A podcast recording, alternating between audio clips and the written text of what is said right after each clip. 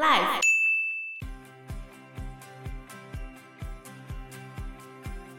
Love 就率领其余八位队员到山脚下，在那个森林中埋下需要的食物，还有一些些装备，供他们回程的使用。之后，他们抵达登山口，正式爬向这座死亡之山。这座山被政府定定为最难爬的山之一。Hello，大家好，我是 Joe，我是 Fana，我是 Anna。当然还有很多啊，比如说玉山的黄色小飞侠雨衣事件嘛。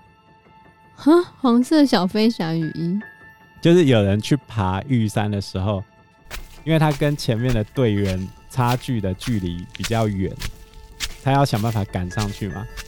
他就在爬山的路上，突然发现有另外一条分岔路，一条前面有三个人穿着黄色的雨衣。一条没人，一条有人，那你会选哪一条？有人的，有人的。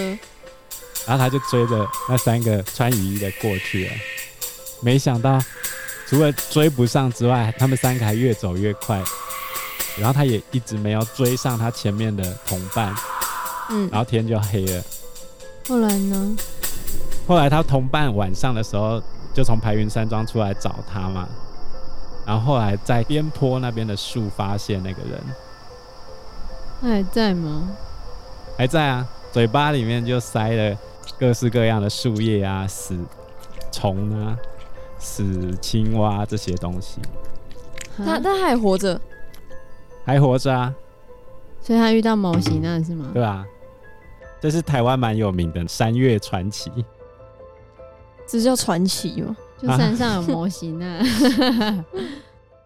那红衣小女孩应该也算吧？你知道红衣小女孩的故事吗？她也是在山上出没，对不对？她最早最早的故事是出现在台湾的一个灵异节目里面。那时候台湾很流行灵异 V 八，灵异影片吧？就是他就是用 V 八手持式摄影机录的录影带。哦，所以画质不好会晃动。因为我有看过这灵异 V 八。当年第一次上的时候，我就看到，嗯，很可怕，真的很可怕。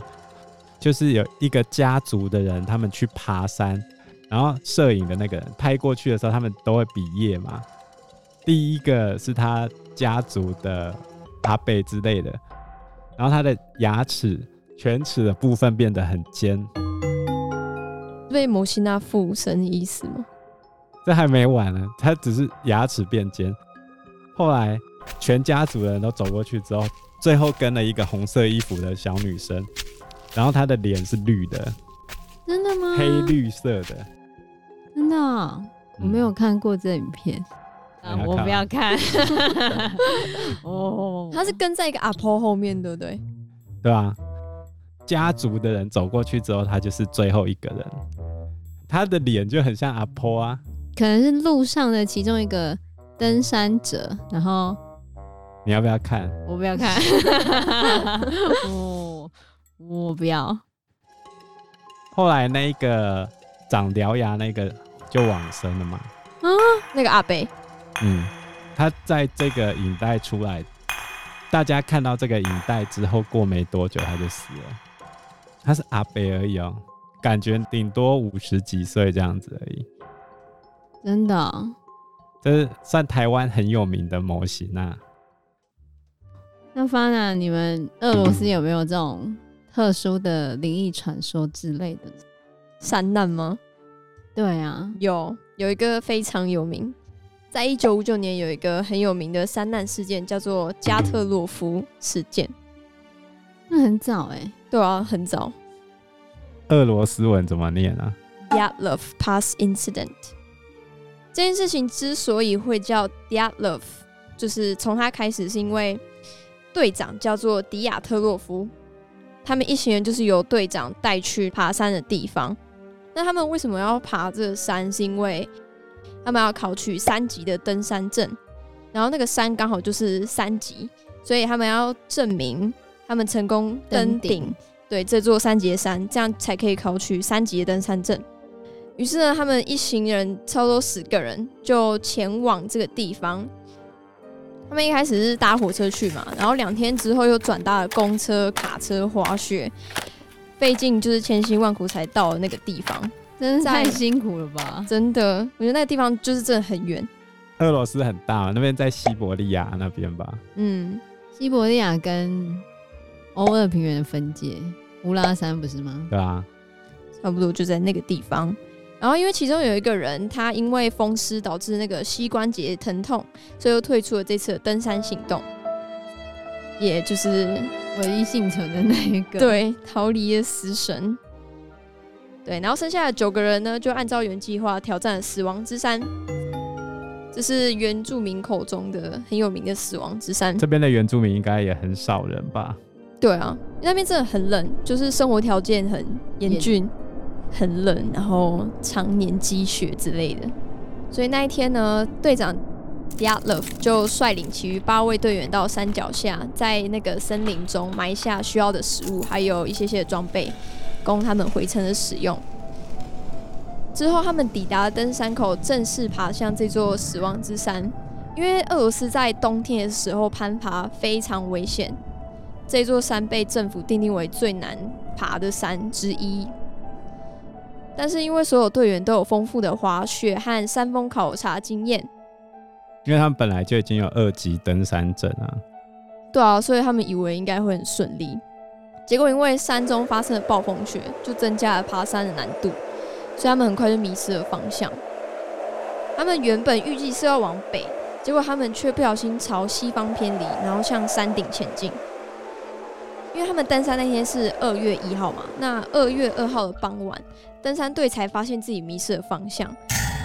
原本他们应该要下山去找更好的扎营地方，但领队不知道为什么就决定在此处扎营，而且不知不觉已经下午五点了。九名队员就在山腰搭起帐篷，简单的吃一点东西之后，就陆续进入睡袋入睡。可是这一夜却发生了非常恐怖的意外。到底发生什么事情？他们在登山之前曾经有告诉退出的这一个队员说，他们会跟他联络，他们大约会在二月十二号回到营地，然后发电报给学校。如果没有发的话，那可能是遇上了麻烦，也许再过几天之后就会返回。然后留在山底下这一个同学就一直等嘛，等到二月二十号，已经过了十八天之后。都没有接收到任何讯息，才开始觉得怪怪的。然后他们就回去找，最后在二月二十六号的时候，终于找到登山队的营地。那个营帐整个破烂不堪，然后中央塌陷，而且盖了厚厚的雪。营帐上居然全部都是刀割的痕迹，就像登山者割破营帐，然后要往外逃生一样。可是却没有打斗的迹象，而且所有东西都留在营帐里面。包括鞋子啊、衣服，然后食物、登山工具之类的，唯一不见的就是那九个人。帐篷外面有那些凌乱的脚印，往东北方的森林延伸。可是仔细一看，那些有经验的搜救队就发现这些脚印真的很不对劲。这个事件可怕的点在于，他们被搜救队发现的时候，他们的帐篷是由内向外割开的。就是他们是要逃出来，因为你正常来说，帐篷有拉链，你应该拉拉链出来。那可能晚上的时候太冷结冻，那必须要把帐篷化开，然后跑出去。所以帐篷这边是乱的。那什么情况下你必须要把帐篷化开跑出去？有熊吧？这么高的山上有熊吗？冬天的时候熊应该……哦，在冬眠吗？哦，对。还是是他们把熊惊醒了，有可能这样吗？然后第二个疑点是，这一批人的尸体是没有找到的。后来他们在往东北方那边去找的时候，他们大约在离帐篷一点六公里的森林里面才发现遗体，而且这些遗体衣服穿的非常单薄，只有穿内衣跟薄衬衫。当地的。夜间气温大概是零下二十度以下，这么冷，超冷的。可能遇到很紧急的事情，所以才急着从帐篷里面跑出来吧。而且当天是暴风雪，所以温度只会更低而已。暴风雪动物应该也不会出来啊。对啊，然后被找到的时候都没有被破坏，没有什么外伤。他们的方向是要回到营地的方向，感觉是要爬回营地，所以就会觉得他们是冻死的。最后有四个队员的尸体是在春天雪融化之后才找到的。嗯，可是最后这四具遗体非常奇怪，就是他的皮肤颜色是黄褐色、橘色的，然后其中一个人头部被钝器重击，颅骨粉碎。啊？另外两个人胸口有严重外伤，然后这个撞击力道跟车祸没两样，甚至有两个人的眼睛跟一个女生的舌头是不见的，然后那个女生的肚子里面有血，为什么？就代表她舌头断的时候她还活着啊，她可以吞下她自己的血啊。那我们这集节目就先到这个地方喽。谢谢大家，谢谢大家，拜拜，拜拜，拜。